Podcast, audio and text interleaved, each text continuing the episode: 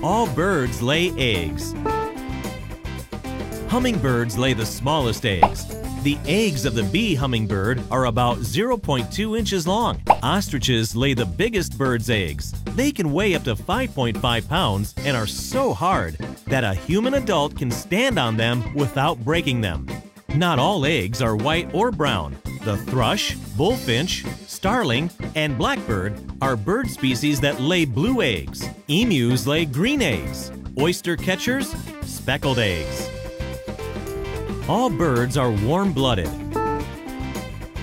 There are only two bird species that can reduce their body temperature. One of them is the hummingbird. It always needs energy, but it can't eat during the night. Therefore, it reduces its body temperature and enters a kind of nighttime torpor. The common poorwill also is an exception. It hibernates for several weeks at a temperature lower than 50 degrees Fahrenheit. All birds lay eggs.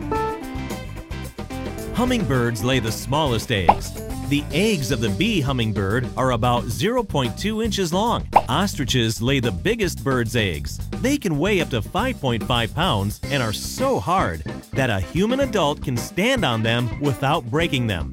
Not all eggs are white or brown. The thrush, bullfinch, starling, and blackbird are bird species that lay blue eggs. Emus lay green eggs. Oyster catchers, speckled eggs. All birds are warm-blooded. There are only two bird species that can reduce their body temperature. One of them is the hummingbird. It always needs energy, but it can't eat during the night. Therefore, it reduces its body temperature and enters a kind of nighttime torpor. The common poorwill also is an exception. It hibernates for several weeks at a temperature lower than 50 degrees Fahrenheit.